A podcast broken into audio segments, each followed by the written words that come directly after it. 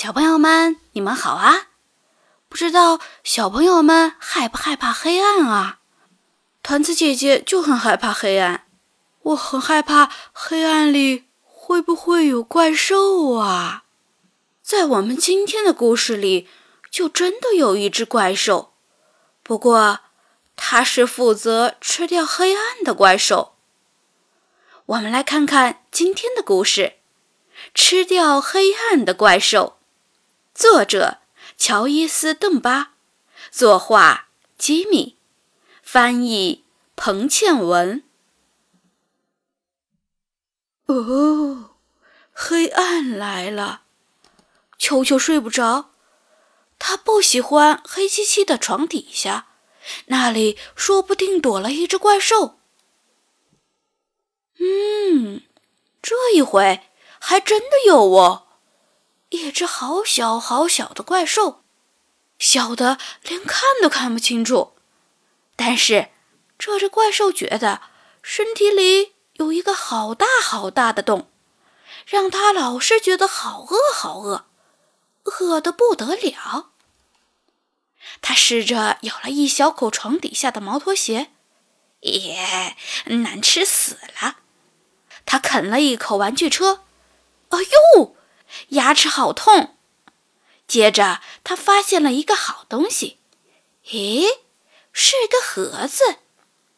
他从盒子上的小洞往里面看，看到里面装满了黑暗。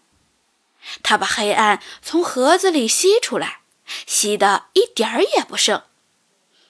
嗯，太好吃了。怪兽稍稍变大了一点点。但他还是觉得好饿，他看看四周，想再找一些东西来吃。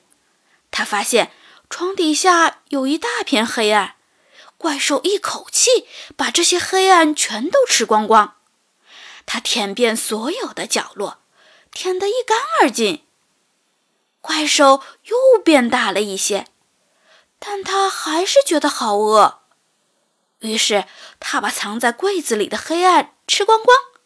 又把窗帘褶皱里的黑暗吃个精光，怪兽越变越大，越变越大，但他还是觉得好饿，于是他从球球的家里溜了出去，到别人家里去找更多的黑暗。他发现地窖里、阁楼上和烟囱下全都装满了黑暗，他把这些黑暗。全都吃掉，舔得干干净净。他还发明了一些新奇有趣的吃法。他把黑洞洞的黑暗果酱抹在烤焦的面包片上。他好喜欢，好喜欢这种黑黑的三明治。他最喜欢吃井里黑漆漆的水熬的浓汤，还有用水沟里黑不溜秋的泥煮的炖菜。接下来。他找到了兔子窝，把里面的黑暗全都吃了个精光，还有狐狸洞，哦，真是世间美味。然后他又找到了一个大山洞，里面的黑暗多得不得了。他把这些黑暗一块一块挖出来，一口一口啃干净，但是他还是觉得好饿，好饿。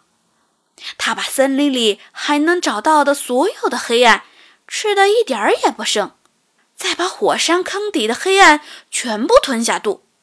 虽然怪兽变得越来越大，越来越大，他还是觉得好饿，好饿。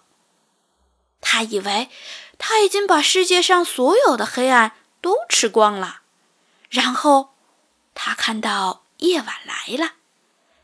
哎，是没法说。他又一口气将夜晚的黑暗全部吞下去，他一股脑把月亮周围的黑暗吃光，让月亮不再闪闪发光。他又把星星周围的黑暗全都吃光，令星星也不再亮晶晶。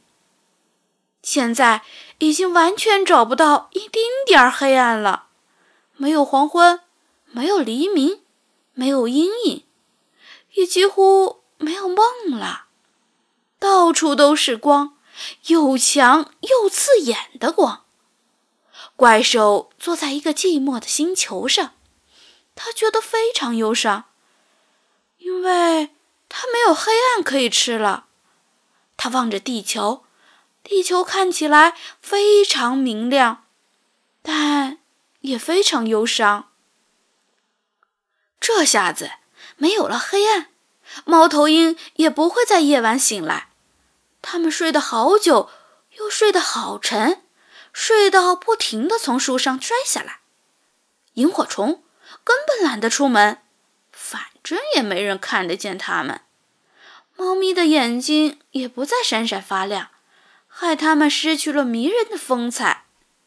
刺猬因为亮得刺眼，看不清东西，老是撞在一起。狐狸没头没脑扑向大石头，本来应该倒挂的蝙蝠。竟然直挺挺地站在树上，熊也感到很难过，不晓得到底发生了什么事。唉，然后怪兽听到从遥远的地方传来一阵奇怪的声音，